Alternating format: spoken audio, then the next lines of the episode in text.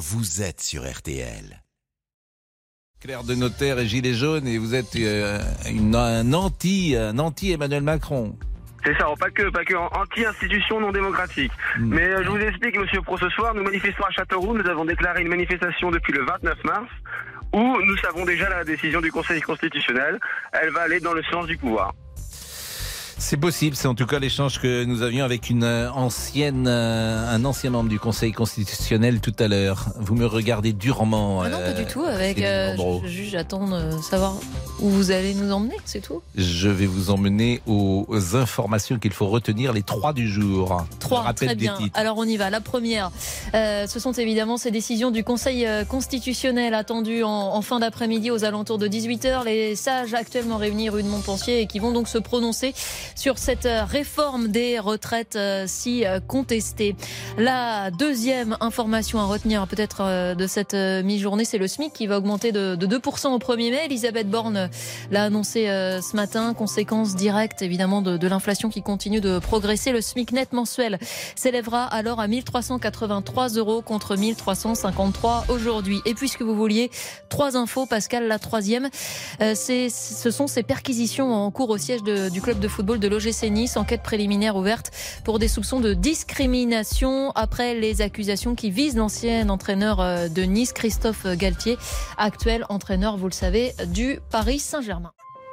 La météo, Anthony euh, Kazmarek, on peut pas dire que le week-end démarre de la meilleure des manières. Ouais, c'est ça. On a une perturbation très active hein, qui traverse tout le pays d'ouest en est. Actuellement, elle est sur la région parisienne, sur l'ouest de la Bourgogne, l'Auvergne. Elle va avancer jusque dans les régions de l'est dans le courant de l'après-midi, sauf sur l'Alsace, la Côte d'Azur et la Corse où là vous garderez un temps sec et assez ensoleillé. Et puis après le passage des pluies, des averses fréquentes et localement orageuses, notamment sur la côte atlantique avec du vent assez sensible. Vent aussi qu'on aura entre Corse et continent jusqu'à 90 km heure en rafale. Le tout dans la fraîcheur. Pas plus de 9 à 16 degrés cet après-midi, sauf près de la Méditerranée où nous aurons 17 à Marseille et 20 à Nice et Bastia, mais seulement 15 à Bordeaux et Strasbourg, 13 à Lille et à Brest et 10 degrés à peine pour Paris et pour Nevers. Et pour le reste du week-end, en tout cas demain, Anthony. Eh bien demain on coupe la France en deux, une moitié est encore sous la grisaille et sous les averses, mais ça va nettement aller mieux par l'ouest avec de belles éclaircies sur toute la côte atlantique et les températures vont enfin remonter et dimanche nous aurons des températures de saison Ah, de plus en plus de soleil.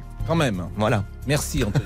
Ça, c'est une bonne nouvelle. Il est 13h06, on va marquer une pause. Merci Anthony, merci euh, à Céline. Bon week-end à vous. Bah merci. euh. Reposez-vous bien. Vous aussi, Noirmoutier Non, euh, euh, Paris. Et euh, Arnaud Bulpa il est là Arnaud? Bon week-end à vous. Merci Arnaud de nous Merci, avoir Pascal. Accompagnés euh, toute cette semaine. Nous partons avec euh, les auditeurs, avec notre petite troupe et notamment Damien Béchiot, euh, l'homme à la console. À tout de suite. Jusqu'à 14h30 Les auditeurs ont la parole sur RTL. avec Pascal Pro.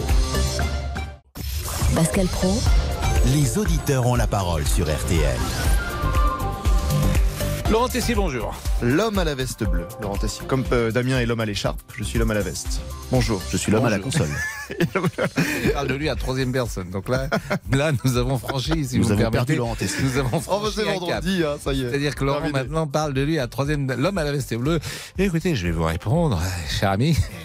L'homme à la- l'homme à l'écharpe. Bon, allez, on y va. Après trois mois de crise politique et sociale, tous les regards sont braqués vers le Conseil constitutionnel. Il doit annoncer en fin d'après-midi ses décisions sur la réforme des retraites. Alors, neuf sages réunis, vous en connaissez deux, deux anciens premiers ministres, Laurent Fabius et Alain Juppé, deux anciens ministres, Jacques Mézard et Jacqueline Gouraud, nommés par Emmanuel Macron, des noms beaucoup moins connus, François Pilet, François Sénère, Corinne Luquiens ou Véronique euh, Malbec. Alors, l'universitaire et historien Jean Garry nous les présentait dans l'émission RTL.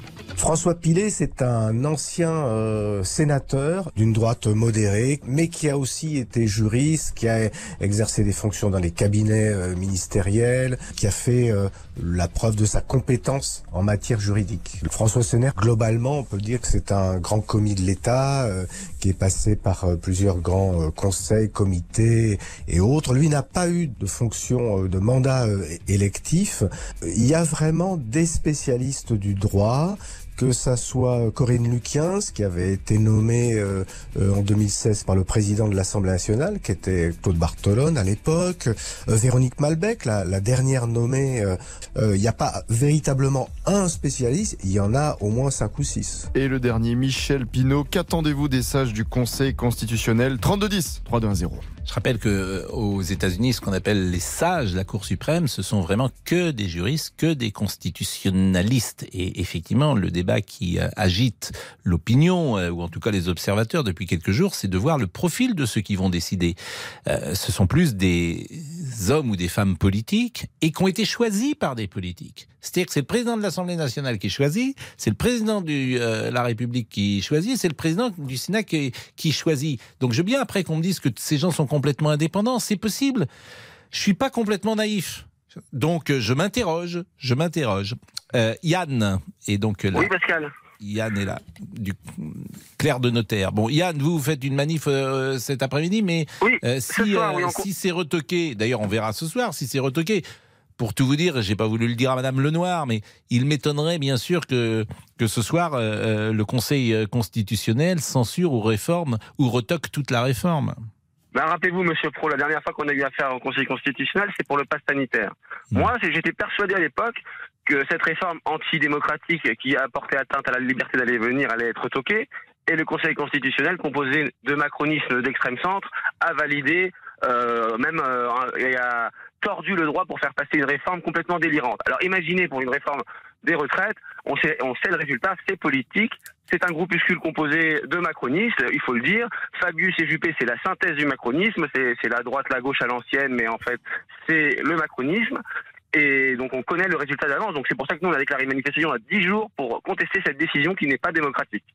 Bah, elle est démocratique d'ailleurs, euh, puisqu'elle est démocratique, puisqu'elle a subi le chemin démocratique. Et ça, c'est incontestable. Vous avez un président bah, de la République Pro, qui a vous été avez élu. vu. Ça, c'est, c'est. Elle est démocratique, mais en On va revanche, ce que vous pouvez Pro. dire, c'est que euh, ce que vous pouvez souligner plus exactement, c'est que euh, les Français euh, ne partagent pas l'envie de cette réforme. On va refaire Monsieur Pro le cheminement. Ça remonte à l'élection présidentielle. Monsieur Macron qui est élu avec 20% des voix. Au deuxième tour, on fait peur avec Madame Le Pen. Il n'y a pas eu de campagne. On a fait peur avec Madame Le Pen pour que les gens indécis votent pour Monsieur Macron. Ça fait 60%. Bon, ils l'ont eu dans l'os. Du coup, maintenant, il y a 70% des gens qui sont contre cette réforme qui est la base, c'est c'est la base de la- du quinquennat de Monsieur Macron. Cette réforme, c'est pour faire plaisir à l'Europe, pour pouvoir continuer d'emprunter sur les marchés financiers. On est d'accord. Mm. Euh, ce que je veux vous dire, c'est que toutes nos institutions sont devenues, c'est pas la Corée du Nord, parce que du coup, quoique on va, on va bientôt, bientôt ils vont nous jalouser en, Corée du Nord, parce que je, la matraque, elle, elle sert en ce moment. Mais euh, ce sont des, Non, mais sont ils des vont, institutions ils vont évidemment que c'est pas la, la Corée du Nord, bien sûr que ça ne l'est pas, mais bien sûr aussi, ce que vous dites sur le pass sanitaire n'est pas faux. Euh, euh, le Conseil constitutionnel et le Conseil d'État aussi font parfois de la politique. Simplement, lorsque vous êtes avec un membre du Conseil constitutionnel ou Conseil d'État, il ne veut pas l'entendre et il a raison d'ailleurs de son point de vue de défendre son institution. Bon, Yvan, merci en tout cas. Euh, D'abord, je vous appelle Yvan, c'est Yann. Je sais pas pourquoi je vous appelle Yvan. Merci, monsieur Pro. Ce soir, manifestation à Châteauroux. Bah, j'entends bien, j'entends En bien. Jean- en- Jean-Baptiste est là. Bonjour Jean-Baptiste. Vous êtes Bonjour, agriculteur, Pro. vous habitez dans la Creuse. Votre sentiment sur la décision possible de ce soir? Euh, je pense que le Conseil constitutionnel va valider cette loi qui, manifestement, tous les commentaires de- ont l'air de dire que cette loi est constitutionnelle. Donc je ne voudrais pas pourquoi il le toquerait. Et je trouve complètement délirant euh, qu'on les propos de Yann, par exemple. Euh, je ne suis pas du tout d'accord. Euh, il faut sortir un peu de notre pays, que dans d'autres pays, il y a eu aussi des passes sanitaires, il y a eu aussi des lois euh, impopulaires, en particulier pour les retraites, et ça passe parce que bah, un minimum de réalisme fait que pour payer des retraites, pour payer la sécurité sociale, pour payer beaucoup de choses comme ça, il faut de l'argent et l'argent, ça se fait en travaillant. C'est tout. Non mais là, vous êtes sur un terrain politique. Euh, le Oui, Conseil constitutionnel, a avis, priori, il n'est que sur le droit. Et certains soulignent, moi je suis pas un spécialiste bien sûr, mais que la façon de conduire les débats, ce qu'on appelle le cavalier législatif, etc., euh, ne sont pas, euh, c'est étonnant d'ailleurs, ne sont pas la procédure classique. Moi je m'interroge toujours, pourquoi est-ce qu'on n'a pas mis une procédure classique? Pourquoi est-ce qu'on fait Alors- passer ça sous une réforme de la sécurité sociale et de ça Pourquoi? Qu'est-ce qu'on craint? À, mon avis, c'était pas un cavalier, parce que le cavalier, pour moi, c'est autre chose. C'est une loi qu'on insère dans un autre groupe de, de projet de loi. Enfin, c'est un projet qu'on insère dans un autre groupe de projets de loi. Non, mais Euh, là, visiblement, on a bénéficié euh, de les vouloir... Français sont les Français sont habitués à vivre à crédit depuis 40 ans, depuis Monsieur Mitterrand. Donc ils sont tellement habitués à ça qu'ils trouvent ça normal. Ils trouvent normal que la sécurité sociale soit gratuite. Ils se trouvent normal qu'on ait des, des allocations chômage. Ils trouvent normal qu'on ait des retraites à 60 ans ou 62 ans. Et il y a un moment, ça suffit. Ça fait 3 000 milliards de dettes. Donc à un moment, ça suffit. Il faut remettre les pieds sur terre et comprendre qu'à un moment, il faut prendre des mesures impopulaires. Mais ce que vous dites là encore, euh, c'est de la politique, Jean-Baptiste. Parce que forcément, les gens seront contre. C'est logique. Mais Jean-Baptiste, d'abord, si les gens sont contre, il faut les écouter, pardonnez-moi. hein. Mais non, mais Autrement, c'est- je veux dire, je veux bien on qu'on aille 3 000 contre les gens, mais- plus écouter. Et on n'est pas en Corée du Nord. la- Il faut arrêter les, il faut arrêter les propos délirants Ah, sur la Corée du Nord. Sortez un Mais- peu les gens. Je- je- Vous voyez des pays où ils sont des dictateurs, c'est pas la même chose Mais- qu'ici. moi, moi, je ne dis pas ça, Jean-Baptiste, mais vous dites une phrase qui m'étonne. Euh, si, par exemple, on va au référendum et que les gens votent contre, faut les écouter quand même, ou autrement, alors euh, la démocratie n'a plus Oui, de mais alors à sens. ce moment-là, il faut leur dire que leurs allocations vont baisser. Parce qu'il faut être franc, il faut, faut jouer franc jeu. C'est, l'argent, on ne le crée pas. L'argent, ça s'emprunte et ça se rembourse.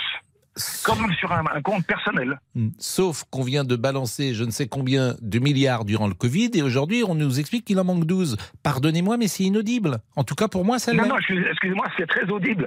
L'argent ne se crée pas. C'est pas parce qu'on a emprunté depuis 40 ans qu'il faut continuer. Alors là, on peut vous rejoindre effectivement sur le fait qu'on n'a pas fait ce qu'il fallait depuis, euh, depuis 40 ans. Oui, Euh, c'est ça. Mais, euh, en- Mais et à un moment, il faut, faut parler mais, cash. mais en tout cas, ce Il que vous dire dites la est- vérité aux gens. Et d'ailleurs, les, les responsables politiques et syndicaux ont une responsabilité très grave actuellement d'encourager ce bordel. mais ce Il y a un moment, il faut dire stop. ce que vous Il faut dites remettre est- les pieds sur terre ce que et vous dites est politique. Et là, ça s'entend. Je vous assure, votre avis, il peut s'entendre. Il y a beaucoup de gens qui pensent comme vous. On n'est Oui, pas exactement sur le même débat ce vendredi. On est vraiment sur un débat de droit pur. Et c'est pour ça que je reviens dessus. Le constitutionnel, on, on- on a créé des, des attentes fortes sur cette, cette affaire-là, alors que c'est un débat juridique principalement, semble-t-il. Eh bien, il y a peu de chances que le Conseil constitutionnel retoque cette loi. Mm. Donc, créer des attentes, c'est euh, c'est pas criminel, c'est le mot est beaucoup trop fort. C'est idiot. Bah, sauf que des constitutionnalistes euh, ont expliqué que euh, il y avait des euh, une manière qui était, je le répète, peu classique. D'ailleurs, ça pourrait faire jurisprudence euh, si Eh ben, qu'il c'était se, fasse, aujourd'hui. qu'il se fasse embaucher au Conseil, Conseil constitutionnel. Mais en l'occurrence, je pense que les sages sont des gens suffisamment sages, justement, et qu'on a créé une bonne, euh, bonne affaire, le Conseil constitutionnel dans notre Constitution. C'est un bon truc, ça. Ah, en soi, vous avez parfaitement raison. Euh, merci beaucoup, Jean-Baptiste, et bon week-end. Bon Bon week-end à vous, merci. Pascal Pro, les auditeurs ont la parole sur RTL. Jusqu'à 14h30 Les auditeurs ont la parole sur RTL. avec Pascal Pro. Et Laurent Tessier. Après trois mois de crise politique et sociale, tous les regards donc sont braqués vers le Conseil constitutionnel qui doit annoncer en fin d'après-midi ses décisions sur la réforme des retraites. En attendant, la première ministre Elisabeth Borne est en Eure-et-Loire pour parler pouvoir d'achat, déplacement dans un supermarché pour évoquer les prix en ce moment. Écoutez. On pouvait aussi craindre, avec euh, la fin des négociations commerciales au 1er mars, une très forte augmentation des prix. Et ce qu'on voit aujourd'hui, c'est que sur les produits qui sont dans le panier anti-inflation, les prix ont baissé de 5%. On a pu éviter euh, cette flambée des prix de l'alimentation et des produits euh, d'hygiène. Alors, est-ce que vous avez le même ressenti Vous faites vos courses, évidemment. Appelez-nous pour témoigner au 3210. Ça, effectivement, ça pourra faire réagir. Nous sommes avec Frédéric, toujours sur ce dossier du Conseil constitutionnel. Bonjour, Frédéric. Bonjour, Monsieur Pro. Et merci Bonjour aux avec auditeurs. nous. Vous êtes bouché, Frédéric. Voilà, c'est bien ça. Bah, écoutez, moi, l'avis du Conseil, euh, je vous dirais qu'il m'emporte peu. Il m'emporte peu parce que ces gens-là ne me représentent pas. Et moi, je pense qu'il y a deux, deux sortes de Français. Il y a les Français qui sont contents de ce qui leur arrive, parce que bah, ils, ont, ils, ont, ils ont une bonne profession, ils, ils, vivent de la politique. Et, il y a tous ceux qui ne sont pas contents, donc ils ne se sentent pas représentés. Moi, quand je vois le, le Conseil constitutionnel qui va rendre son, qui va rendre son, son avis, mais qui ils sont pour rendre leur avis? On a qui? On a M. Fabius, qui vit la politique depuis 50 ans. On a M. Juppé, qui vit la politique depuis bah, 50 ans aussi. En plus, avec certaines casseroles aux fesses, tous les deux. On a Euh, des gens là, il y en a des gens qui ne savent pas, qui n'ont même pas la moindre idée, monsieur Pro, la moindre idée de comment on vit. Ce sont des gens qui se sont gavés sur nos impôts depuis des années. Et tous ces gens-là tiennent tous les pouvoirs. Ne dites Donc moi, que le- le- leur avis, franchement, ne m'apporte peu. Bah, D'abord, c'est un avis juridique, mais je voudrais quand même euh, euh, reprendre euh, ce que vous avez dit. Euh, Monsieur Fabius, sauf erreur de ma part, n'a été condamné euh, à aucune peine. Euh, Monsieur, Et- monsieur qui, vous avez dit Monsieur Fabius, sauf Oui, erreur. monsieur Fabius de- est bien le responsable, mais pas coupable, hein, c'est ça Non mais je, je vous répète, il y a un moment Ah oui, où oui, je je suis- suis, je suis le vous, modérateur je suis que je suis est obligé de je suis d'accord avec vous. Mais est obligé de, de préciser qu'il n'a été. Vous parlez de casserole, je dis non, monsieur, en il- tout cas il euh, sur le plan il n'y a juridique. qu'en France que l'on voit ça. Il n'y a qu'en France que l'on voit ça. Hein et, euh, Alain Juppé avait été condamné, de ma mémoire, si j'ai bonne mémoire, pour euh, des emplois fictifs parce qu'il était président du RPR et qu'il y avait à l'intérieur euh, du RPR euh, des personnes qui, qui, qui, qui, comment dire, oui, qui bénéficiaient d'emplois fictifs de mémoire. Il vous- faudrait après, vous avez vérifier. qui, Bon. vous avez qui, monsieur Hollande Mais, mais, je ne dirais pas. euh, c'est ça, moi, non, mais je ne dirais pas ce que vous avez dit. Je pense que c'était des grands serviteurs de l'État, qu'on choisit justement de servir l'État, qui auraient pu faire des carrières financières sans doute plus brillantes qu'ils Non, n'ont non, fait dans la monsieur, politique à l'époque. Ça, c'est votre vision. Ça, c'est la vision de 20 à 30% des Français. C'est-à-dire Ça, c'est la vision. Parce que, en général, c'est des gens, et j'en suis content pour eux, à la rigueur, moi, je suis content que, bah, qu'il y a des gens qui ont fait des études, qui travaillent, qui gagnent bien leur vie. Je suis très content pour eux, je les critique même pas. Par contre, je critique leur vision qu'ils ont de nous. Parce que moi, quand vous les voyez, vous, quand de la façon que vous le dites, moi, je les vois pas du tout comme ça, monsieur. Moi, je les vois là pour des gens qui ont profité du système pour se faire des bonnes carrières sans être trop fatigués. Qu'est-ce qui nous emporte à la France? Regardez l'état de la France bien, depuis 40 mais- ans. mais non, non, monsieur Pro, monsieur, laissez-moi finir, s'il vous plaît. Oui, je Monsieur Pro, mais- regardez l'état de la France depuis 40 ans. Qui était responsable? Est-ce que c'est moi? Est-ce que c'est les citoyens? Ou est-ce que c'est eux? Ben, c'est peut-être les Français aussi, pour tout vous Oh, dire, qui ne veulent pas accepter beaucoup, qui ne veulent pas accepter beaucoup que des choses changent. Les Français ont petite euh, une part de responsabilité. C'est parfois un peu facile d'accuser euh, les politiques, mais vous avez un peuple. euh, pour le coup, le mot gaulois réfractaire peut être utilisé parfois sur ce que nous sommes nous. Non, monsieur Pro, je vous le dis ça. Là, je suis une fois de plus pas d'accord avec vous. Moi, Regardez je un me petit fais peu souvent l'avocat du diable Monsieur en même Hollande avec les, les centrales nucléaires. Et c'est, eux, monsieur. Et on leur demande. Ah là, aucun vous avez compte. raison. Moi, je travaille dans le privé, monsieur. Sur les moi, centrales, je vous avez raison. boulette, Mais le lendemain, je suis convoqué, je suis viré. Hmm non mais vous avez parfait sur la centrale. Alors l'échec nucléaire, c'est euh, le politique. C'est François Hollande, vous avez raison. Des mauvaises décisions, c'est Emmanuel Macron. Vous avez euh, parfaitement raison. Regardez, Madame Borne qui parlait du panier. Hmm. Elle est contente parce que soi-disant qu'une petite partie des, des, des, des- des- comment, des, des courses ont baissé de 5%. Mais ils ont pris combien Hmm. Ils ont pris combien depuis le début de l'inflation? Et pire que ça, qu'est-ce qu'elle ne vous dit pas? C'est que les grands, les grands euh, industriels ne baisseront plus les prix comme ils étaient au départ. Et Alors- une fois de plus, elle se contente, elle se contente de 5%. Non, non, mais Et je suis d'accord avec vous, je l'ai dit voyez, tout à l'heure, Ils, sont euh, complètement déconnectés. Sont Mais je, suis d'accord avec vous. En même temps que j'écoutais ça, je me disais, est-ce qu'elle se rend compte comment euh, ce qu'elle dit sera pris par les auditeurs? Mais c'est une catastrophe, ces gens-là. Et c'est pour ça que je vous dis, vous voyez, quand vous parlez de, de démocratie, défendre la démocratie, moi je pense qu'il y a deux visions de la démocratie. La, la- la vision de ceux qui vivent très bien, Hmm. hein, qui sont contents, qui veulent surtout pas que ça change, d'accord? Et puis il y a les autres. Et les autres, on est beaucoup plus nombreux, mais on n'a aucun pouvoir. bah, Vous avez le pouvoir de voter. Mais, euh, évidemment. Bah, je- attendez, vous rigolez Frédéric, je précise, parce qu'en même temps que je regardais pour ne être euh, tout à fait euh, rigoureux, Alain Juppé a été condamné à 18 mois de prison avec sursis assorti d'une peine d'inéligibil- d'inéligibilité de 5 ans.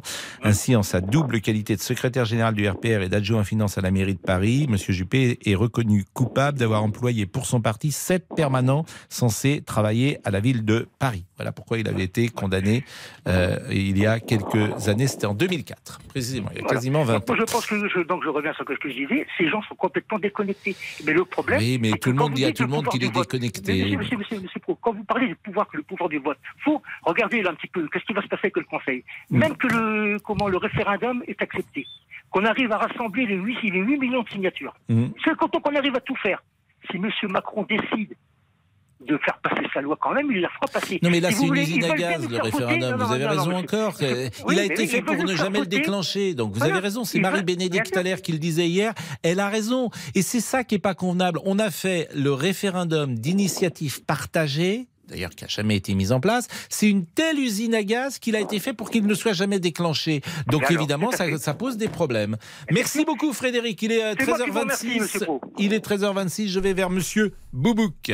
Ah, avec dit plaisir. Olivier Guénec. Oui, c'est ça, c'est ça. Oui, oui, il faut préciser quand même. Bon, je peux pas faire de blague, Pascal. Il y a Franck Moulin en régie. Là, je, je vais rester sérieux. hein, Monsieur, d'abord vous dites pas Franck Moulin. Pardon, désolé. Vous Monsieur, dites Monsieur Moulin. Moulin, Oui, vous êtes, oui, euh, voilà, Oui, vous dites oui, Monsieur pardon. Moulin, qui est directeur de la rédaction. Exactement, oui, excusez-moi. Le patron. Voilà, vous le- vais un peu vite en besogne. Voilà. Excusez-moi, oui. C'est pas Francky, c'est pas. Ah non, euh, j'ai voilà. pas dit Francky. On reste, on, Oh reste- non, non, mais mais on reste attendez. dans, on reste dans la Non, courtoisie mais attendez, républicaine. Pascal, ne dites pas ça, j'ai pas dit Francky. Non, On mais bon. reste dans la courtoisie Oui, républicaine. Je vais quand même rester, je vais essayer d'être un tout petit peu journalistique pour une fois. Bon, euh, nos réseaux. Jean-Luc est énervé, c'est quand même bizarre que ce soit des politiques privilégiés qui vont décider de l'avenir de la retraite. Jacqueline euh, se demande si ces sages ont bien pris le temps et la peine de lire tous les dossiers de cette réforme. Et on termine avec Kamal qui pense que les manifestations vont continuer de plus belle. La pause, on revient. Les auditeurs ont la parole sur RTL. Avec Pascal Pro. 13h, 14h30. Les auditeurs ont la parole sur RTL. Avec Pascal Pro. Pardonnez-moi Damien, mais j'ai été avec euh, Franck Moulin quand J'ai même bien vu, pour, euh, Pascal. pour m'excuser auprès. euh, D'où de- cette course Ah, magnifique. bien sûr, mais pour Oui. m'excuser Un auprès de 100 Monsieur Boubouk, euh, parce que son attitude n'était. Mais comment guère ça s'excuser Comment bah, ça On s'excuser n'appelle pas le chef Francky. euh, Bah Olivier. non, quand même. Ah mais je l'ai appelé Francky Bah oui. Non mais attendez, non, non, Vous savez non. qu'il chantait même Francky Vincent là Oh pendant non. la pub. là. Donc, euh, non. C'est n'importe quoi. Bref, Damien Béchiot. Non, Laurent Tessier. Laurent Tessier. Parce que les choses vont vite ici. Laurent Tessier. On vous en parlait ce matin sur RTL. Monsieur le maire devient Madame le maire. C'est une première en France. À Estevel, dans le Pas-de-Calais, commune de 2000 habitants, le maire Alain Sabot, 63 ans, vient d'annoncer son changement de genre en conseil municipal qui lui a donné son aval. Il va poursuivre ses fonctions en tant que femme avec le prénom Estelle. Je suis complètement assumé, même si la démission, j'y ai pensé à un moment donné. Pour moi, c'est devenu comme une évidence de pouvoir être ce que je suis, mais aussi euh, pouvoir assurer des fonctions publiques et politiques, tout en assumant euh, un parcours de transition. C'est pas Dr Jekyll et Mr Hyde. Vous vous levez pas un matin euh, en ayant changé complètement. C'est pas vrai. Et les habitants respectent ce choix qui est tout à fait légal. Vous pouvez bien sûr réagir au 3210 3210 sur votre téléphone. Alors, euh, bah, la mini-jupe peut-être, hein, puisque ce matin vous avez peut-être écouté euh, le surf de Monsieur Sini qui a rendu hommage à Marie Coin, comme avait rendu hommage d'ailleurs Laurent Voulzy en son temps, et j'imagine que Damien Béchiot nous fera écouter la, la chanson euh, de, de Voulzy. Euh, Patricia Charlotte, bonjour. Bonjour, monsieur Pro. Mais ça fait longtemps que vous nous avez pas appelé. Très longtemps que je vous ai pas appelé. Mais alors, votre prénom, je peux pas l'oublier, Patricia Charlotte, j'en connais qu'une. Bah, Pascal Pro, euh, je peux pas oublier votre, Oui, votre mais prénom. bon, ça c'est mon prénom et Je mon nom. Est-ce que vous. Patricia Charlotte, c'est rare comme double prénom Oui, je sais. Patricia Charlotte, voilà. C'est joli d'ailleurs. Oui, oui, bah merci. Hein, c'est un mélange de modernité et de euh, choses plus classiques ou de Voilà. tradition. Modernité et Exactement. tradition. Exact. Bah, Modernité c'est et ce que je suis dans la vie. Bon, je suis et moderne et puis je suis traditionnelle aussi dans tout ce que. je voilà. peux dire votre âge ou pas? Oui. Bon, 73 ans, vous, vous portez. Soix- euh, non, j'ai eu 74, le 74. 24 février. Est-ce que, Quel, vous, euh, est-ce que vous portez encore des mini-jupes? Non, j'en mets plus. Non, Vous avez non. arrêté quand? J'ai arrêté à l'âge de 20 ans, un peu plus de 20 ans. Ah oui, donc vous avez arrêté il y a un moment quand même. Il y a un moment, Hmm. mais pourquoi? Parce qu'à l'époque, on pouvait sortir en mini-jupe. Ça ne, ça- vraiment, ça portait pas à confusion les garçons, personne. On n'avait pas les réflexions, mais aujourd'hui, c'est pas possible. Moi, j'ai vu l'autre jour une jeune fille, mais les garçons se se sont moqués d'elle. Ils sont arrivés. Je m'en suis mêlée. J'ai dit, mais enfin, elle a le droit de s'habiller comme elle veut. Ouais, on lui voit les fesses. On lui voyait pas les fesses, vous voyez. Bon, nous, on, est- on portait des mini-jupes, mais vraiment mini-mini. Mais il faut savoir qu'en dessous, on portait un panty en dentelle, avec de la dentelle en bas. Et pourquoi on mettait un panty? Parce que quand on se baissait, on voyait pas notre culotte, on voyait le- la jolie dentelle. Non, mais attendez. Mais vous trouvez que été une révolution, la mini-jupe? Euh, une révolution, oui, quand même. Hmm.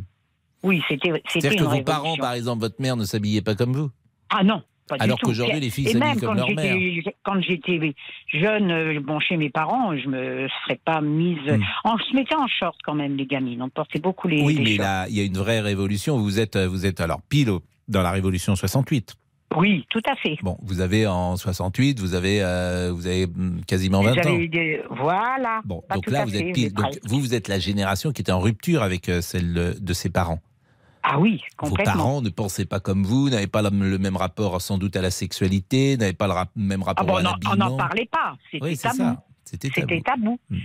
On n'avait pas le droit et on voyait rien quand. Ah oui, non, mais c'était Bah, on voyait tabou. rien. Qu'est-ce que vous appelez on ne voyait rien? On n'avait pas, non, je dis on voyait rien. Il n'y avait pas les films euh, Ah oui. de, films porno. Il n'y avait pas, il y avait pas tout ça. On, est, Et c'était, on était euh, vraiment. euh, Et votre mère, forcément, quand elle vous a vu arriver peut-être avec une mini-jupe, elle vous a dit, euh, ou votre père même, euh, peut-être vous a-t-il fait quelques remarques Bah, J'étais en Anjou, j'habitais l'Anjou et je suis venue à Paris. À Paris j'ai commencé euh, vraiment euh, à porter la mini-jupe comme les Mm. jeunes filles de, de l'époque. Et quand je suis arrivée, euh, j'avais mis, on mettait des caches-poussières. Je sais pas si vous avez connu ça. Bien sûr, cache-poussière, c'est des Voilà, donc- imperméables. C'est que Voilà, moi j'avais les un caches- grand cache-poussière voilà, en cuir. Cache-poussière, c'est il était une fois dans l'Ouest. Ils ont des cache-poussières. Exactement. Et en dessous, on avait la mini-jupe. Ouais. Donc, personne ne pouvait nous embêter. Quand je suis arrivée, bon, bah, non, maman, ça a été. euh, non. On mettait des cuissardes. Moi, je portais des cuissardes avec. Vous mettez un. Mais non, mais vous, j'ai l'impression que vous. euh, je me souviens de conversations où c'était un peu chaud. Hein. euh, Vous avez C'est une. pas que c'était un peu chaud, c'est j'étais. C'était euh, les années 70, vous étiez, euh, vous étiez légère. libre. Vous aimiez ça. Mais- Quoi, vous aimiez je sortir, je je m'habillais, je m'habillais comme je voulais et je continue à m'habiller comme Mais je vous veux. avez bien aussi. raison, vous êtes libre. Bon. Je ne m'occupe pas des on-dit, de ce que, de, je m'en fiche. Connaissez Mais la chanson de Marie Comte, la chanson euh, de Laurent Voulzy? Sur la mini-jupe, là, sur Oui. les jeunes filles. Bah euh, non, sur, oui. non, sur Marie Comte. En fait, c'est Marie Comte. On parle Oui, de la Marie mini-jupe parce que Comte, Marie Comte est hier, elle avait 93 Allez, ans. allez, et il a ah fait bon, une bah, petite voyez. chanson en hommage à Marie Comte. On a euh, le refrain peut-être Ah, mais je euh, ne l'ai pas, non, je l'ai pas Regardez, entendu. écoutez. a fait son grand carnage. Elle a coupé les jupes des filles les plus sages. Ses robes toutes côtes ont fait trembler la terre. Ma vie a chaviré. Eh oui, eh ben oui, c'est grâce à elle. C'est- grâce. Mais ma vie.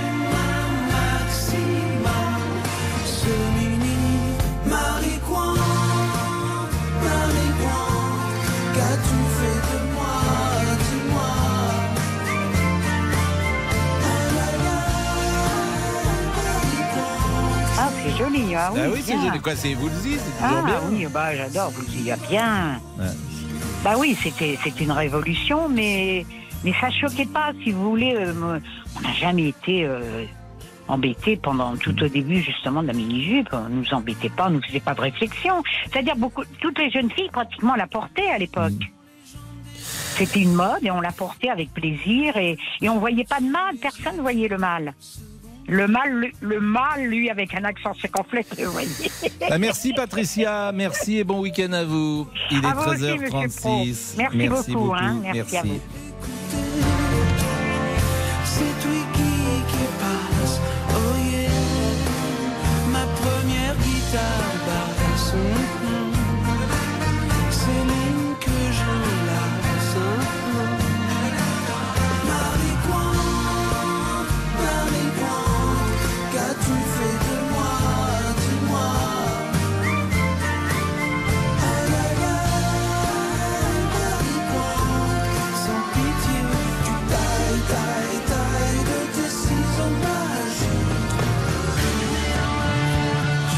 14h30.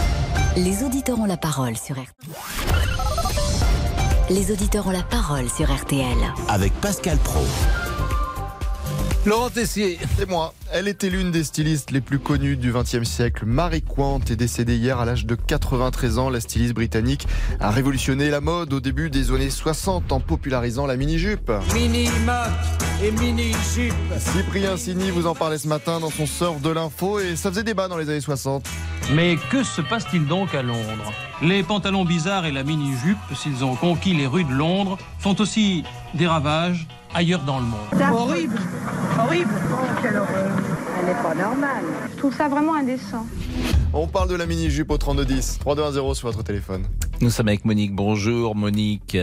La mini-jupe. Je ne sais pas d'ailleurs si... euh, J'ai l'impression qu'elle est quand même moins à la mode, la mini-jupe, qu'elle ne le fut il y a quelques années. Monique. écoutez, moi, quand je vois les filles se balader dans la rue avec la, la jupe à ras des fesses, même moi qui suis une femme, ça me choque. Ah non, mais Parce il y en que a- moi, j'ai- vous, vous trouvez qu'il y en a beaucoup?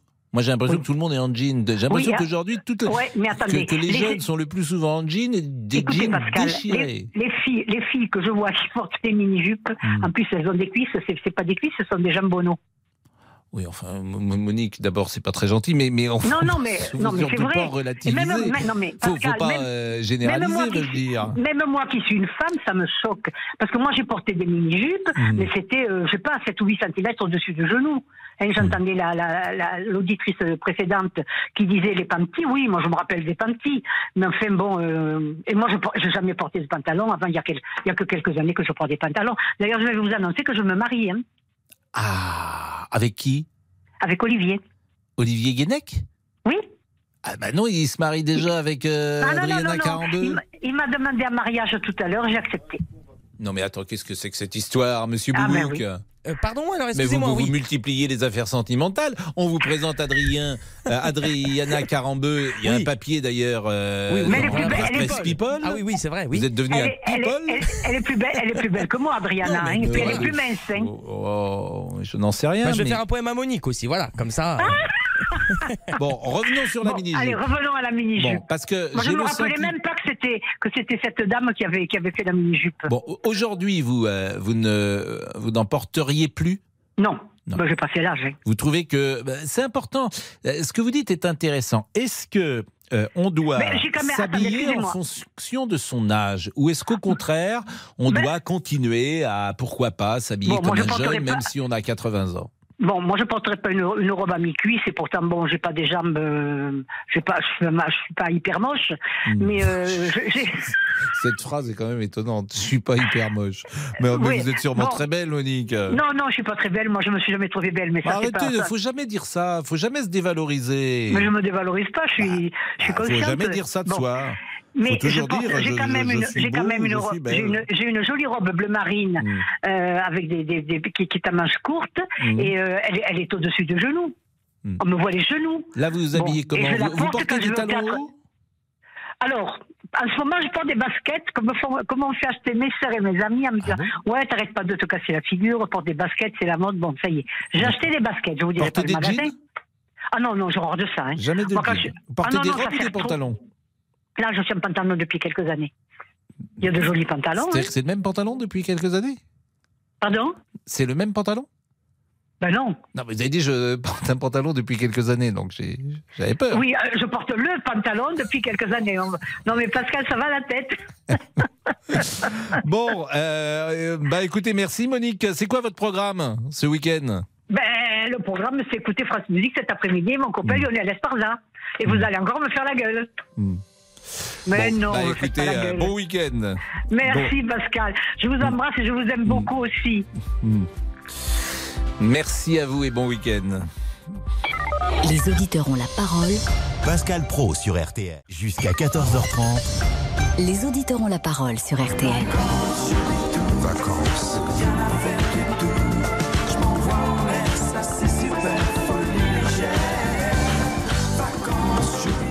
Oui. Pourquoi vacances? Parce que jusqu'à dimanche, les animateurs journalistes de RTL partagent leur destination coup de cœur pour un week-end de Compiègne à Saint-Rémy-de-Provence, en passant par l'Aveyron, aussi Noirmoutier. On le répète, Noirmoutier.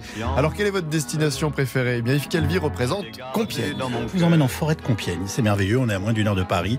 Euh, le brame du cerf, euh, les, oiseaux, les sangliers. C'est une forêt absolument envoûtante. Euh, il y a une église du XIIe siècle. C'est magnifique. Alors, pour couronner le tout, très charmant euh, euh, restaurant où on va passer oui, son week-end. Non, non, mais voilà, petit hôtel où on sera très bien. Ça s'appelle à la bonne idée. En fait, on a à la fois le monde sauvage et la civilisation. C'est merveilleux. Et euh, je peux vous dire qu'à moins d'une heure de Paris, on se met vraiment entre parenthèses. Le choix d'Amandine Bégaud, Porquerolles. J'entends déjà des gens qui vont me dire Eh non, c'est pas la plus belle plage d'Europe. si, si, si, c'est pas moi qui le dis. C'est l'Organisation européenne de promotion de la culture et du tourisme en Europe. La plage de Notre-Dame à Porquerolles, au large de hier. Franchement, c'est magnifique. Un paysage de carte postale. L'eau est turquoise. Vous êtes au milieu des pins. Et plus qu'à plonger la tête. Et vous pouvez voter sur notre site rtl.fr. Il y a aussi Lyon, Verdon, Nice, la Côte d'Opale, le Mont-Cenis, Saint-Raphaël. Où aimez-vous partir en week-end? Quelle est votre destination préférée en France? 3210 3210. Nous sommes avec Karine, euh, ou on, on termine peut-être avec Agnès, pardonnez-moi, sur la mini-jupe, parce que Karine nous parlera des vacances. Agnès, la mini-jupe. Oui, bonjour Pascal Pro, merci beaucoup de me prendre en ligne. Ah bah je mais- vous en prie. Oui, je suis ravie de vous entendre, je vous écoute tous les jours. Eh bien écoutez, moi j'ai 75 ans, Euh, j'ai porté la mini-jupe tout le temps, tout le temps. Euh, je trouve que c'est c'est beau. Alors bien sûr, euh, les hommes nous regardent, mais si, vous savez, c'est beau à regarder. Moi, je suis anti-pantalon, anti-basket. Euh, encore à 75 ans, j'ai réduit évidemment hein, euh, à 10 cm au-dessus du genou. Eh ben écoutez, je trouve ça charmant, joli.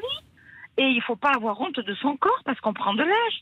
Moi, j'ai une amie qui a 84 ans, qui fait de la gymnastique et qui porte au-dessus du genou encore des, des mini-jupes. Il faut pas avoir honte de son corps. Il faut être bien dans sa peau.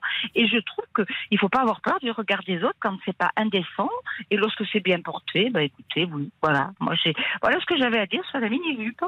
Et- Alors, ce qui est intéressant dans ce que vous dites, c'est que euh, là aussi, je peux dire votre âge de ce fait.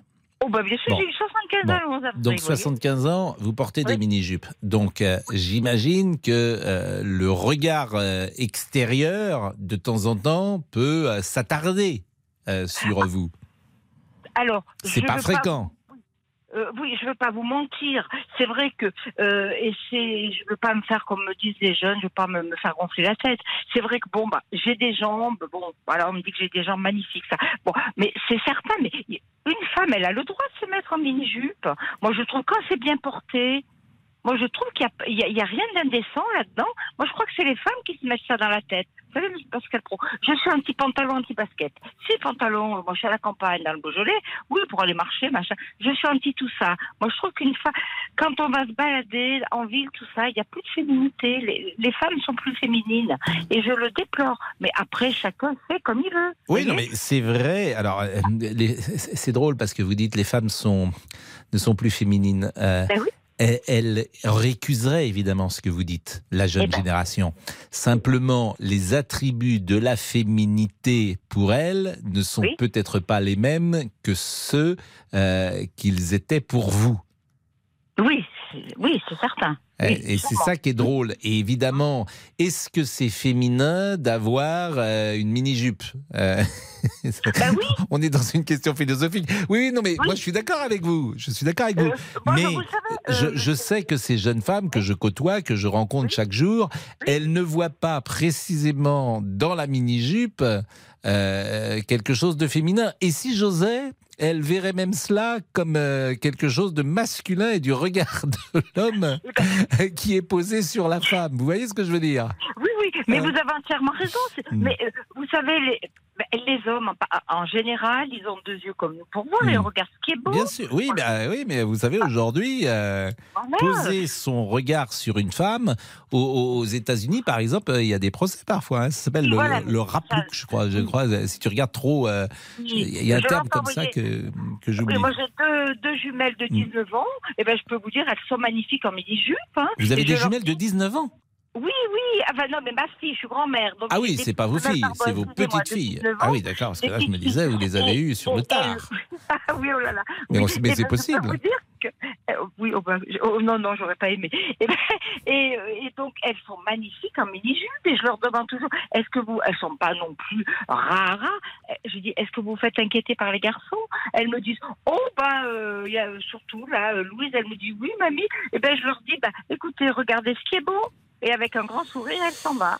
Voilà. Alors moi, je crois qu'il faut pas craindre, mais après, c'est très personnel. Après, c'est chacun euh, voit. Et je crois que les femmes, peut-être, ont honte de leur corps. Moi, j'en ai marre de voir toutes ces jeunes en basket et, en, et jean. Moi, ça, je- j'en ai marre. Voyez-vous, de les voir. Hein, moi, je dis que voilà, le jean, c'est fait pour aller se balader, c'est fait pour aller faire peut-être du sport, mais pas forcément pour aller, pour aller, euh, voilà. Moi, je sors, j'ai des stilettos. Non, mais j'entends, j'entends, mais en tout cas, vous êtes sympathique, euh, Ag- Agnès, et c'était un Après, plaisir. Alors, Monsieur le- Boubouk, parce que c'est l'heure de Monsieur Boubouk, de notre. euh, Il y a quand Je même une écoute. information qui a été donnée qui est extrêmement importante. Alors laquelle? Dites-moi, parce qu'il y en a beaucoup. Hein. Ah, vous ne l'avez pas retenu, là, dans ce qu'a dit Agnès? Qu'est-ce qu'elle a dit, Agnès? Alors j'étais en train de préparer le point Facebook. Agnès, mais- elle a deux petites filles jumelles. Oui, deux petites filles jumelles. Oui. Eh oui. Oui. Qui ont 19 ans. Ah oui, à 19 ans. Ah, euh, ah oui, moi j'ai quel âge? Ah oui, 24. Oui, euh, 5 ans, c'est beaucoup, non? Ça dépend à quel âge. Un quinquennat, c'est beaucoup quand même. Hein non, non, non, moi je pense que... quinquennat. Bah oui, mais... Mais un quinquennat, c'est une durée. Oui, mais à, pas... à nos- âges, c'est beaucoup. hein. Au, vôtre, évidemment. euh, au vôtre, on s'en fiche un petit peu plus. Un peu de mais respect quand on quand est jeune, bah non, non. Vous avez tout à l'heure insulté Franck Moulin, qui est notre directeur Non. de la rédaction.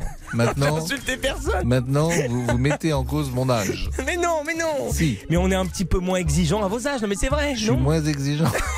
C'est de pire en pire, Pascal. Damien, c'est pas possible. Pas possible. Bon, Là, nous sommes sur une, euh, sûr nous sommes sur une dérive. Allez, on... les Allez-y. raisons, les raisons, les raisons. Yves rend hommage à Marie Kant, c'était une grande dame de la couture.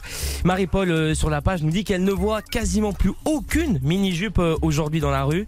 Et on termine avec Monique, j'ai connu l'arrivée justement des mini-jupes et c'était une révolution. Les auditeurs ont la parole sur RTL. Avec Pascal Pro. Est-ce que tu viens pour les vacances? Non, vous avez mis là, c'est ressorti le, le lourd. Ah bah, c'est la playlist de l'été, Pascal, ça y est. Ah oui, on est quel jour aujourd'hui On est le 14 avril. 14 avril. Rendez compte comme la saison est passée vite? On est déjà en avril, c'est quasiment, il nous reste quoi euh, Mai, juin et on part en N'y vacances? pensez pas, Pascal. C'est fou. Vous vous souvenez dans le temps combien les saisons quand on était enfant étaient longues? De, de septembre jusqu'à juin, c'était le bout du monde. Et là, moi j'ai l'impression qu'on est sur le toboggan. Il a raison, Boubouk. Là, on y est, on y est. On y est sur le toboggan. Les années défilent. Ça me paraît loin à l'époque où j'étais célibataire. Ça me paraît. Karine. Karine qui habite Montluçon.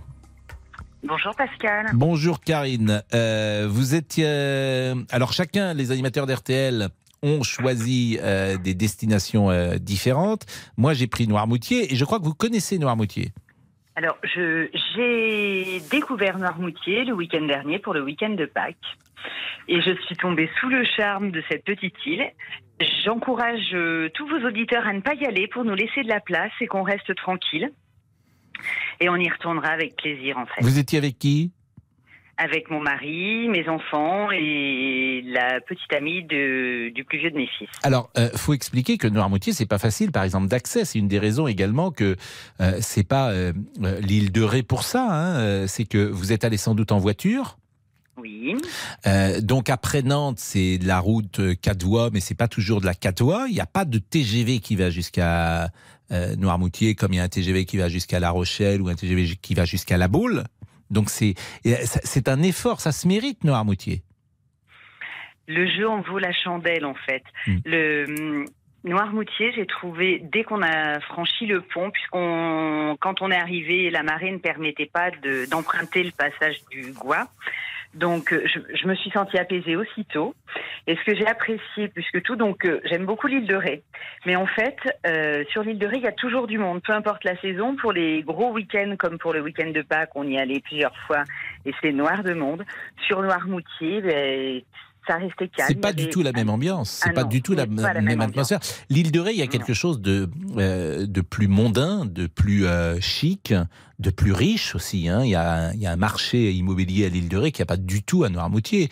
Euh, à Noirmoutier, c'est un, c'est un, ce sont des vacances à l'ancienne, j'ai envie de dire, avec des familles qui sont là, populaires, euh, plus bourgeoises. Il y a un mélange, mais il n'y a pas du tout la même atmosphère. Vous étiez à l'hôtel?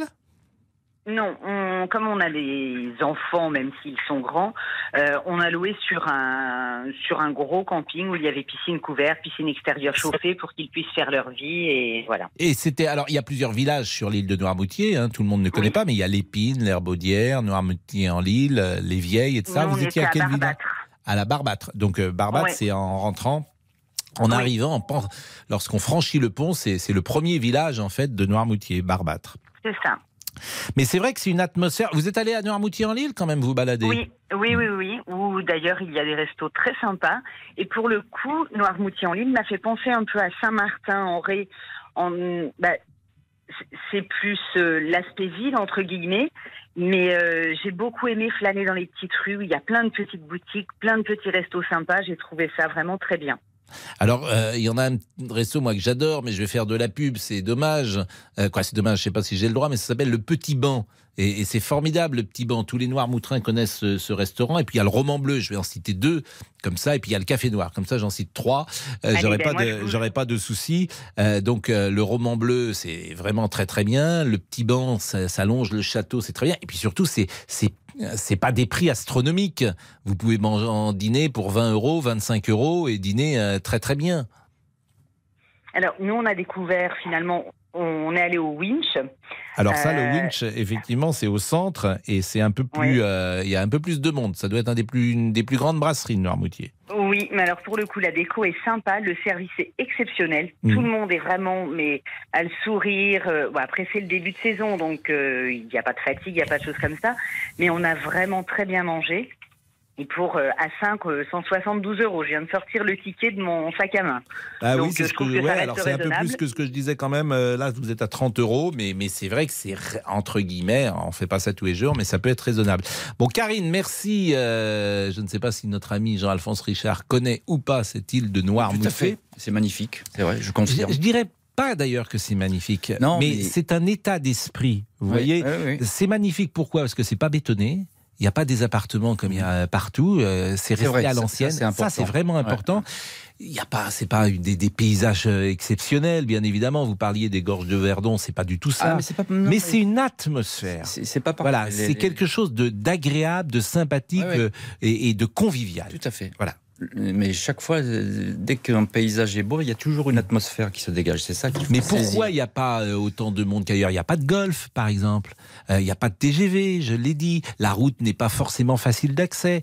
Donc ça, ça c'est pour ça que ce n'est pas euh, l'île de euh, l'île de Ré Mais- qui, qui est plus chic de ce point de vue-là. Mais vous savez, le Verdon est aussi un petit peu hors du monde. hein. On y vient pourtant, et avec plaisir. Allez-y avec euh, le Alors, teasing écoutez, l'heure euh, du Voilà, l'heure du crime, le teasing aujourd'hui, mon cher Pascal. Euh, L'histoire terrifiante, il n'y a pas d'autre terme, de Luc Amblard et Guy Bordenave. C'est un couple d'homosexuels qui habitait un petit village du Cher, un couple casanier qui travaille et qui, à l'hiver 2009, eh bien, va disparaître. Ils ont été enlevés, Luc et Guy. On ne sait pas pourquoi d'ailleurs, parce qu'ils ne sont pas particulièrement fortunés. On se demande ce qui s'est passé et ce qui va suivre. Pascal est absolument insoutenable puisque euh, Luc, 56 ans, et Guy, 39 ans, vont être retrouvés évidemment sans vie. Mais surtout, ils ont été enterrés vivants. Ils ont été enterrés vivants, ces deux hommes. Alors on va se demander pourquoi, pourquoi autant de cruauté, pourquoi une telle barbarie? Euh, et puis on va découvrir deux personnages qui sont, le moins qu'on puisse dire, dénués de toute empathie.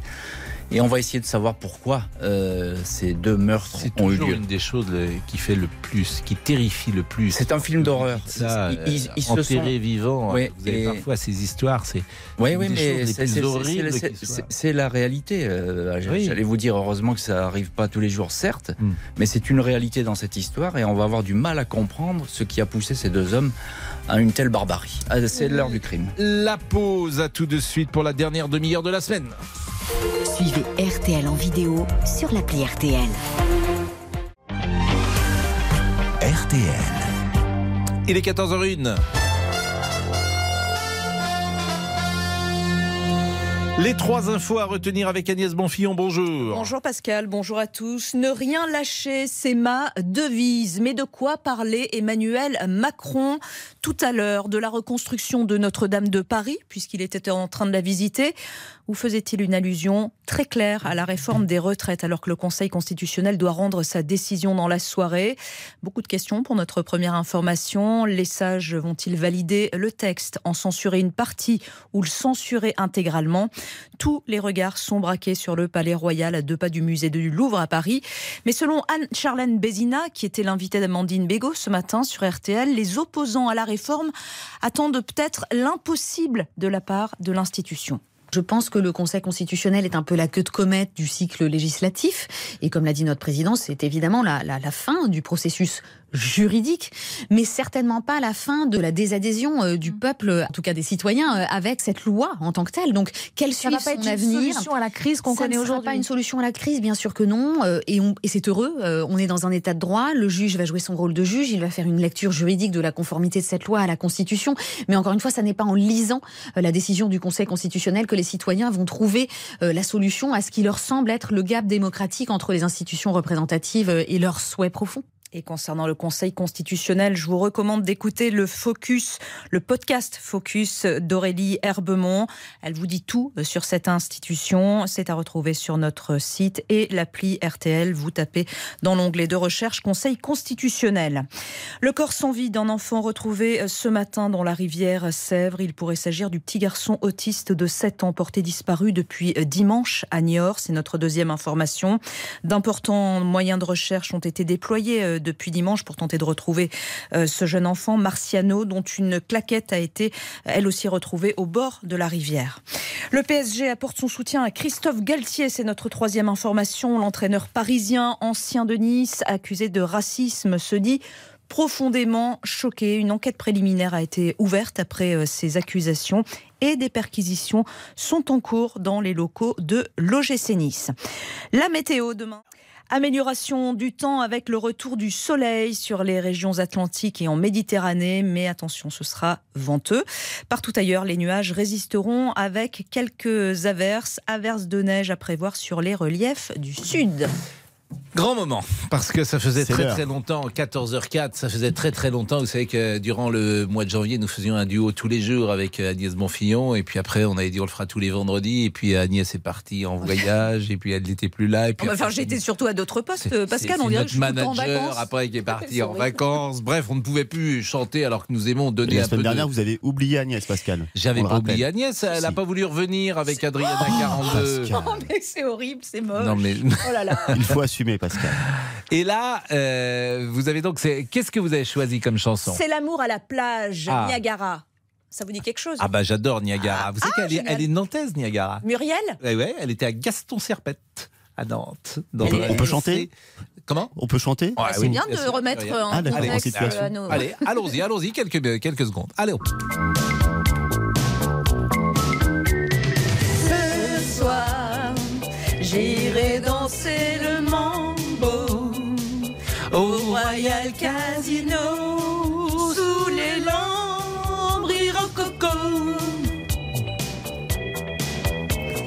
La pluie Viendra me faire oublier. Tu me feras rêver comme dans les chansons d'été. C'est l'amour à la plage ah ou cha cha cha et mes yeux dans tes yeux.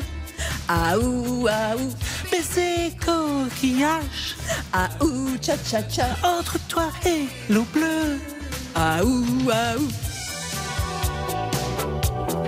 C'était parfait. C'est c'est un peu haut quand même. Un petit peu euh, haut pour vous, Pascal. Mais c'est pas mal, non Eh bien, Elle est c'était remarquable. Agnès. Elle est exceptionnelle. On applaudit Agnès. Bravo. bravo Pascal Non mais Agnès est exceptionnelle. Quelle voix. Franchement, quel plaisir, quel enthousiasme. vous me ferez venir à Noirmoutier pour faire des spectacles c'est- Mais écoutez, parfois on, on pourrait faire ça. On irait l'été. produire dans les mariages piano. et et- baptêmes Ma- mariage, baptême et bar mitzvah, on ferait ça tous les deux. Je suis sûr qu'on ferait du monde. Ah bah c'est sûr. Hein on serait plages sponsorisé Voilà. un peu par RTL. On appellera Monsieur Ravanas. Présenté Et par Eric Jean-Jean. bon. Exactement. Et puis euh, notre ami Boubouk ferait une première euh, partie. Ah. Je sais pas avec quoi. Oui, on sait pas non plus. en soupe au chou, en denrée. en denrée, effectivement. Moi, je pense qu'on pourrait faire du monde. Bon, merci de donner un peu de légèreté à cette actualité. Merci beaucoup, euh, chère Agnès. Il est 14h06, la pause et on repart en vacances avec Katia. Jusqu'à 14h30 Les auditeurs ont la parole sur RTL. avec Pascal Pro. Les auditeurs ont la parole sur RTL. Avec Pascal Pro. Laurent Tessier à 14h08. Jusqu'à dimanche, les animateurs journalistes de RTL partagent leur destination coup de cœur pour un week-end de Compiègne à Saint-Rémy-de-Provence en passant par l'Aveyron, Noirmoutier, Porquerolles, la Côte d'Opale. Quelle est votre destination préférée? Eh bien, Cyril Lignac choisit l'Aveyron. Puis de là-bas, j'ai grandi là-bas. Et donc, euh, c'est bien de quitter le, le tumulte des villes et d'aller sur le, bra- sur le plateau de l'Aubrac, au Buron. Et euh, on mange de l'aligot, la saucisse.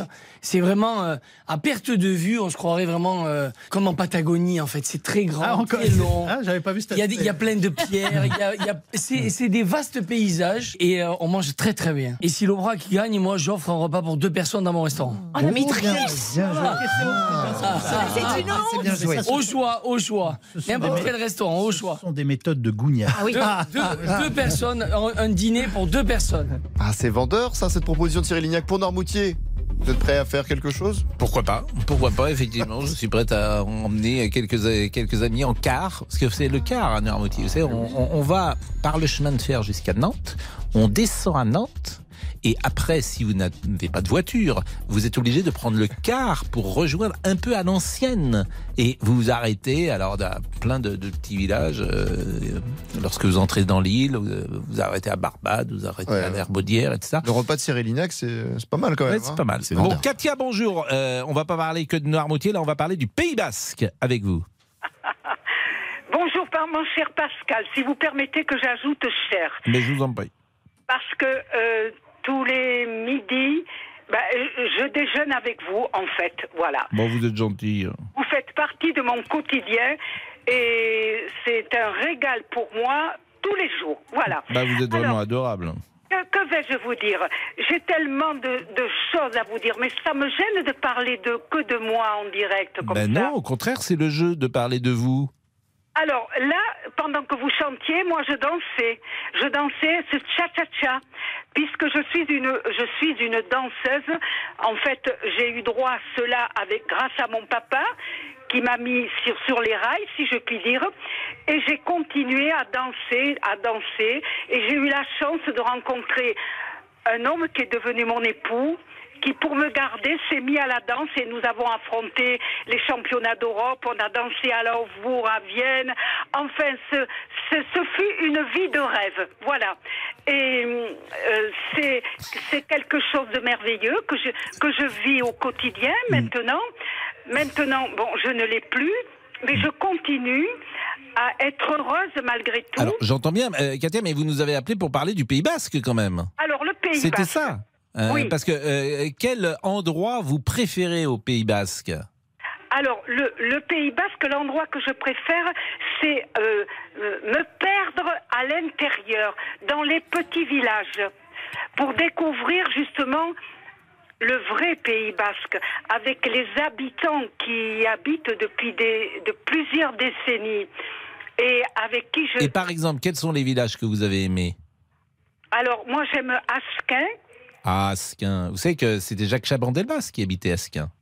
Oui, euh, oui, ben voyez, vous me, vous me le remettez en mémoire. Bien sûr, il avait une très belle maison à Asquin, Jacques Chaban-Delmas. C'est très joli. Alors, c'est sur les hauteurs un peu, Asquin. C'est. En fait, c'est ce que j'aime. Ouais. J'aime me perdre en, en fait sur les hauteurs pour pouvoir dominer toutes les vallées du Pays Basque. Moi, pour moi, c'est c'est ce qui me ravit la, la vue, entre autres, Mm. et qui, qui me donne envie de d'oublier euh, le quotidien et et comment dirais-je euh, le quotidien et j'ai j'ai l'impression que je suis sur une autre planète. Voilà. Avec Asquin, quelles sont les autres villes du Pays Basque?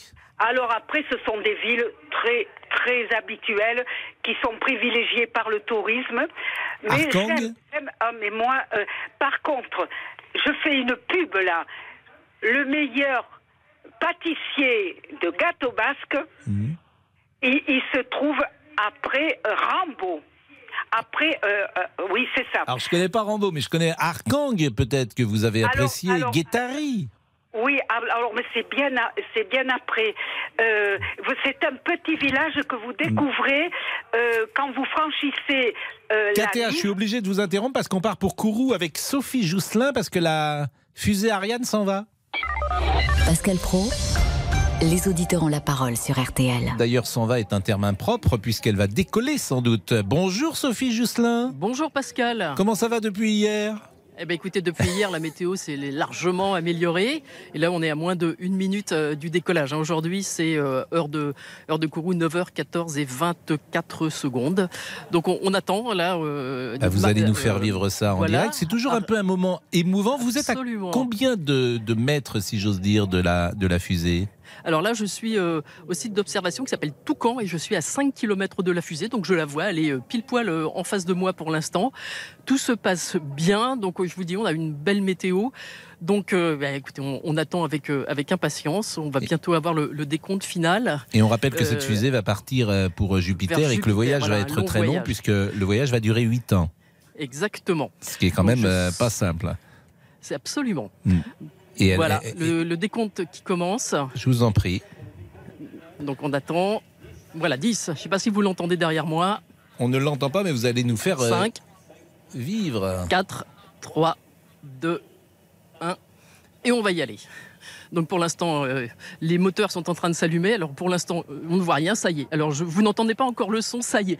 Les moteurs sont allumés. Ariane est en train de décoller, ça y est. Elle se lève droit dans le ciel, c'est magnifique, avec un panache de feu euh, sous elle, et elle monte tout droit, tout droit, tout droit dans le ciel. Il y a quelques oui, je ne sais pas si vous entendez le son qui arrive. Là, ça y est, il met un petit peu de temps à arriver. C'est extrêmement bruyant. Et ça y est, elle est en train de traverser les couches de nuages. C'est magnifique. Voilà, on voit encore ce panache de feu pour l'instant et un bruit assourdissant.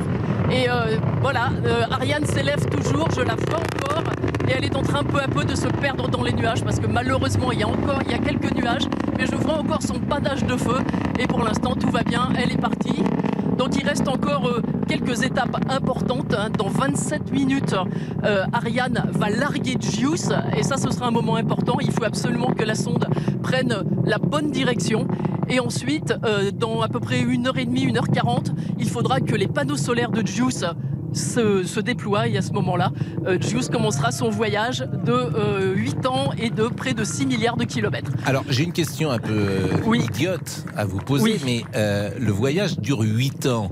Mais cette fusée revient ensuite euh, sur euh, Ah, la Terre? Alors, Ou alors elle la se fusée- désagrège dans l'univers? Alors, il y, a- il y a plusieurs choses. Euh, le corps de la fusée, le corps d'Ariane, va euh, retomber euh, dans l'océan. Certains morceaux vont retomber dans l'océan. C'est pour ça qu'on décolle. euh, plutôt vers l'océan pour que ça retombe dans la mer.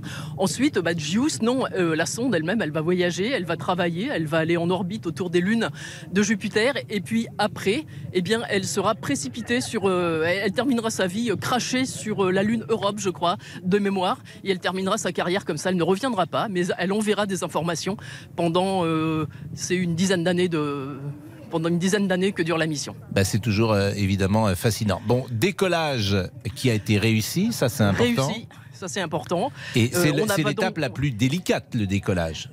Alors c'est l'é- l'é- l'étape la plus délicate. Après, il faut absolument que JUICE soit euh, largué sur la bonne orbite et dans la bonne direction. hein. C'est vraiment, euh, c'est presque à la seconde millimètre près pour qu'elle parte dans la bonne direction. Et ensuite, il faut que ces panneaux solaires se déploient parce que s'il n'y a pas de panneaux solaires, il n'y a pas d'énergie pour JUICE et elle n'arrivera jamais sur Jupiter.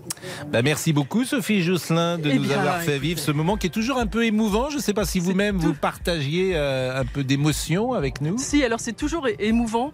Et euh, j'ai eu la chance de faire le décollage de Thomas Pesquet. Et quand vous savez qu'il y a des, des êtres humains dans une, euh, dans une fusée, c'est encore plus émouvant. Mais là, de voir euh, cette sonde s'envoler, euh, vous savez, il y a 2000 euh, chercheurs qui ont travaillé pendant environ 15 ans sur ce, sur ce projet. Donc que la sonde soit partie, c'est évidemment très bien pour eux.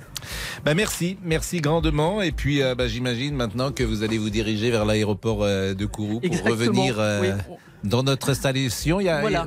euh, la Guyane, hein, on le dit à chaque fois, c'est une frontière avec le Brésil. hein. On a une frontière Exactement, avec. oui, euh, absolument. Oui, oui, bien la sûr. France a une frontière avec le Brésil Ah via la exactement. Guyane. Donc c'est une dizaine d'heures d'avion pour euh, que vous reveniez à Paris. Absolument, Merci, merci. un décollage moins, moins violent que celui d'Ariane, j'espère. Eh ben bon retour en tout cas Sophie et à lundi très certainement à la rédaction. Il est 14h17, on a parlé de Noirmoutier du Pays Basque etc. Et Jean-Alphonse va nous parler dans une seconde de Verdon, les gorges du Verdon. Entre autres, parce que le Verdon est vaste. Ah oui, oui. Le Verdon parler- est vaste. Je vais vous parler d'un Verdon plus sauvage. Une allitération en V, le Verdon est vaste. vaste. À tout de suite. Pascal Pro, les auditeurs ont la parole sur RTL. Jusqu'à 14h30 Les auditeurs ont la parole sur RTL. avec Pascal Pro. Donc Jean-Alphonse, les gorges du Verdon. Alors c'est Pourquoi? Pas, alors c'est pas, c'est pas les. Je vais pas vous parler des gorges du Verdon. Les gorges- le Verdon, euh, en gros, 160 km pour ceux qui connaissent le Tour de France, le col d'Alos, vous voyez dans ces eaux-là, ça c'est la source et puis on arrive au bout, euh, il se jette dans la Durance. Euh, les gorges du Verdon, c'est le plus monumental finalement de endroit, le plus spectaculaire et puis sûrement le plus touristique. Vous avez le moyen et le haut Verdon. Moi, je vous parle du moyen Verdon. C'est juste un peu avant les gorges. Vous voyez, ben c'est précis parce que là, c'est un coin où il y a des petits villages, des petits villages parfois même Un village abandonnés. abandonné, vous avez Oui, le ville. Alors, c'est un. Un château. C'est un, c'est un village qui s'appelle Ville. Oui. Ça n'a rien à voir avec une ville. Il devait y avoir une douzaine ou une quinzaine d'habitants euh, au 19e siècle. Les maisons sont en ruine, les, les gens sont morts, ils sont partis, l'exode rural. Et puis il y a un château en ruine qui, d'ailleurs, il appartient à chaque qui, ce année, bah, il appartient à la commune, euh, à la commune qui est, qui est à côté, la commune de Soleillas. Euh, donc, qui surtout, il y a un point de vue qui est extraordinaire parce que euh, le, le Verdon, c'est une, une photographie en couleur. Voilà, Euh, c'est du Kodachrome le Verdon. Il n'y a pas autre chose. Vous pouvez pas le photographier en noir et blanc parce que vous n'aurez pas d'effet. Euh, c'est une couleur turquoise qui est inimitable à cause des alluvions euh, qui sont qui sont particuliers à cet endroit-là. Euh, donc ça, c'est formidable. Donc là, il y a un point de vue extraordinaire. Et puis tout au long, quand vous remontez un petit peu sur le Verdon, euh, il y a des petits villages. Je parle Saint-Julien du Verdon, par exemple, qui est sur une espèce de pic comme ça, qui lui aussi euh, domine le village. Mais lui, c'est un village habité où il y a pas mal de touristes l'été. Donc tout ça est est extraordinaire, formidable. Et surtout, c'est une nature qui est assez austère. Mais c'est une nature qui est très sauvage, euh, qui est pas abîmée, heureusement, même si la sécheresse fait quelques dégâts. Euh, voilà. Donc moi, j'encourage les gens à aller là-bas parce que euh, vous serez Mais, bien. mais, mais on dort où? Ah bah il y a des hôtels. Attendez, c'est pas, vous n'êtes pas au bout du monde. Alors c'est pas, on n'est pas à, à 8 ans de route comme pour Jupiter hein, pour y aller. Ne vous inquiétez pas. Il y a du monde. Mais- Il faut y aller quand? Alors, euh, la belle saison, euh, c'est à partir du mois de, de mai, en gros, euh, jusqu'au mois d'octobre. Maintenant, les, Hmm. les jours sont plus chauds, etc. Moi, je pense que la, la plus belle... Alors, en, en été, il y, a beaucoup, il y a beaucoup de monde. Dans les gorges du Verdon, notamment, c'est blindé, comme on dit. Il y a énormément de monde. Mais moi, je pense que la plus belle saison qui soit, c'est euh, fin septembre. Oui, Nous, on travaille à ce moment-là, on peut pas y aller. Non, mais septembre, Voilà. Mais septembre, euh, les gens sont apaisés. Mm. Euh, Il y a de la place dans les hôtels. Il y a de la place aux terrasses de restaurants. Euh, tout est plus calme. Et puis il y a ce silence qui retombe qu'on qu'on trouve pas quand, dans, dans les saisons actives. Donc ça, pour moi, c'est la plus belle saison. Et vous, vous êtes plutôt né là-bas plus... Oui, oui, ma, ma famille est originaire de là-bas. Ma famille est originaire de Donc, Saint-André-les-Alpes. Voilà. Donc euh, je vous ai Donc tout c'est pour ça, effectivement, que. Ah bah oui, mais je suis un peu chauvin. Ben mais non, mais vous euh, avez mais raison même si je trouve on que est tous amoureux Voilà. d'ailleurs de mais, nos lieux d'enfance. mais la France est riche et c'est bien d'en parler. Monsieur Damien Béchiot, vous votre coin préféré de vacances? Euh, pour les vacances, euh, la région bordelaise, Pascal. J'aime beaucoup. D'accord, donc un peu de sud-ouest. Monsieur Boubouk euh, monsieur- Hum, Perros grec ou Agde? Oui, j'aime bien les deux, oui. oui. Agde. Oui, j'aime Agde, bien Agde Cap oui. d'Agde. Oui, j'aime bien le Cap d'Agde, oui. J'ai été Ah une ou deux fois, oui, c'est sympa. C'est autre chose, c'est un tourisme Oui, c'est une autre qu'on ambiance. qualifie différent d'un d'adjectif. euh, Légèrement vêtu. hein, bien sûr, c'est un, c'est c'est pour être Oh tout non, nu. non, quoi. non, En non, fait, mais je savais pas, C'est non, toujours dans votre quête, si j'ose dire, euh, Attention, sentimentale. Pascal, attention, Bon. Pascal. Et notre ami euh, Laurent, est-ce qu'il a une préférence pour Pornichet, direct. À Pornichet. Ah, tout le monde est à l'ouest, là. Bah oui, Ouais, évidemment. Pornichet, c'est plus facile, effectivement. Je vous ai vu plus l'année facile, mais dernière c'est à. Pornichet. Pornichet, il y a un TGV, donc euh, Ah. c'est plus euh, facile d'accès. C'est pour ça qu'il y a plus de monde. magnifique, Ce la est plage merveilleuse. Ce qui est dommage, même moi j'adore bien sûr la boule Pornichet, mais ce qui est dommage, c'est que c'est très bétonné. Euh, évidemment, Euh, vous avez vu qu'ils font, ils refont tout le remblai de la boule, euh, Laurent Tessier. Il y a 8 ans de, tra- de travaux, je crois. C'est marrant d'ailleurs, et autant que pour aller euh, sur Jupiter. Mais le, le- la, la plage de la Baule fait 9 km quand même, la baie, 9 km. Donc le remblai, bah, t'as 9 km à refaire. Et ça va, ça va mettre 8 ans. Vous venez pas faire le débrief là? Vous êtes en grève, euh, monsieur Tessier? Il est 14h24. Hein Réseaux sociaux, donc pour terminer avec euh, monsieur Boubouk. Eh ben, allez, c'est parti. Euh, Bachid sur notre page nous conseille l'Aveyron. Christian, lui, préfère euh, Narbonne. Et on termine avec José qui Bon. nous dit la Bretagne, rien que la Vendredi, Bretagne. quel est votre programme ce week-end, euh, monsieur Olivier? Un classique, Pascal. Euh, une soirée dans un bar avec. Votre bar, Voilà, votre bar voilà, à Boulogne, là où il se passe jamais Non, rien. non, non, arrêtez, arrêtez, arrêtez. Là, il va se passer quelque chose. Il se Je le passe sens dans l'air. Hein bon. Oui, oui, oui, ça tourne. L'histoire est en train de, de s'écrire. L'histoire est en marche. Je le sens, je le sens. Euh, Laurent Tessier, le débrief. 13h, 14h30. Les auditeurs ont la parole sur RTL. C'est l'heure du débrief de l'émission par Laurent Tessier. Mais un jour, Marie a fait son grand carnage. Elle était l'une des stylistes les plus connues du XXe siècle. Marie Quant nous a quittés hier à l'âge de 93 ans. La styliste britannique a révolutionné la mode au début des années 60 en popularisant la mini-jupe. Et Agnès adore. Moi, j'ai 75 ans. Euh, j'ai porté la mini-jupe tout le temps, tout le temps. Euh, je trouve que c'est c'est beau. Alors, bien sûr, euh, les hommes nous regardent, mais si- vous savez, c'est beau à regarder. Moi, je suis anti-pantalon, anti-basket. Euh, encore à 75 ans, j'ai réduit, évidemment, hein, euh, à 10 cm au-dessus du genou. Eh ben, écoutez, je trouve ça charmant, joli. Et aujourd'hui, dans l'équipe, tout le monde était en mode. Ah, complètement libéré, bah oui, on se donne des petits surnoms tranquillement. Inspiré de Jean-Alphonse Richard, dit l'homme à l'écharpe, Damien Béchiot et désormais. Damien Béchiot, euh, l'homme à la console. Bienvenue à toi, homme à la console. Je me suis trouvé moi-même mon propre surnom. hein. Laurent Tessier, bonjour. L'homme à la veste bleue. Laurent Tessier. Il parle de lui à troisième personne. Donc là, là nous avons franchi, si Nous vous avons permettez. perdu Laurent Tessier. Nous avons Pas de surnom pour Monsieur Boubou, qu'il en a déjà un. Alors notre ami s'est attaqué directement au directeur de la rédaction Franck Moulin. Quelle indignité sans prendre au patron directement. Je peux pas faire de blague, Pascal, il y a Franck Moulin en régie. Là, je, je vais rester sérieux. hein, Monsieur, d'abord, vous dites pas Franck Moulin. Pardon, désolé. Vous Monsieur dites Franck Monsieur Moulin. Moulin. Oui, vous êtes, oui, euh, excusez-moi. voilà, Oui, vous dites oui, Monsieur pardon. Moulin, qui est directeur de la rédaction. Exactement, oui, excusez-moi. Le vous- patron. Voilà. vous Je le- vais un peu vite en besogne. Voilà. Excusez-moi, oui. C'est pas Francky, c'est pas. Ah non, j'ai voilà. pas dit Francky. On reste, on, Ah non, non, mais on reste, dans, on reste dans la courtoisie Non, mais attendez, républicaine. Pascal. Sinon, vous êtes toujours très bien accueillis dans RTL Midi. Rappelez-vous hier, Philippe Bruno, président du Cercle des fiscalistes, invité du journal. La déclaration des revenus. Oh là là. Je pensais que ça se faisait automatiquement maintenant, mais non, mais non. Philippe Bruno est là. Quand il parle, Philippe Bruno, je comprends pas tout. Bon, et aujourd'hui, eh bien, cher Pascal, vous êtes fait une nouvelle amie avec Noël Lenoir, juriste qui a été membre du Conseil constitutionnel. Je n'ai pas l'ami. Tout ce Non, qui vous intéresse, c'est politique. ad personam. Non, je connais un peu Oui, la moi je connais aussi la politique. politique. Je connais vous un vous peu la politique ad et je sais comment ça peut se Je passer suis parfois, venue- madame. Je ne suis pas venue. Je ne suis pas venue. En tout je cas, mes questions vous ennuient fortement. C'est ce que me Non, frappe. mais non, mes questions m'ennuient pour vous.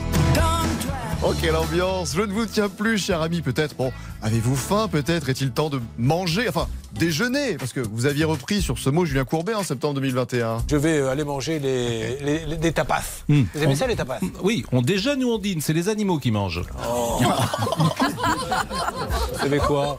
Je vais rendre l'antenne. Pauvre Julien. Mais qu'est-ce que vous avez dit à Céline Landreau ce midi? Il est 12h22, on peut pas manger. vous- une- Ah, Nous, non, mais peut-être que nos- les gens qui nous écoutent sont en train de, déjeuner d'abord, Pascal. Oui, vous avez raison. Hein Merci. On, on déjeune, on on ne mange pas. fait mal.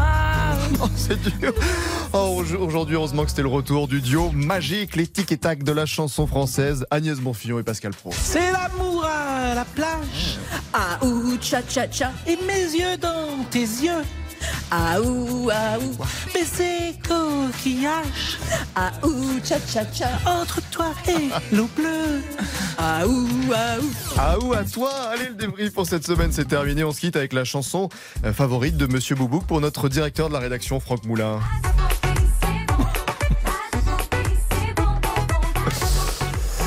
Bon, un peu de légèreté, il va moins en y avoir. Je ne sais oui. pas si c'est français ça. Il va Non, pas terrible. moins retrouver cette légèreté dans le programme de l'heure du crime. De l'heure du crime aujourd'hui avec l'affaire Luc Amblard et Guy Bordenave. Euh, Ils ont été enterrés vivants. C'est dans l'heure du crime, tout de suite sur RTL. Bonjour, c'est Ophélie Meunier. Le journal inattendu sur RTL. Chaque samedi, retrouvons-nous pendant une heure en direct sur RTL à 12h30 pour le journal inattendu. Les informations du jour avec les reportages éclairants de la rédaction et un invité qui nous livre son regard sur l'actualité. Le journal inattendu, c'est tous les samedis en direct à 12h30 sur RTL. Vous avez manqué une émission? Retrouvez-la sur rtl.fr et l'application RTL.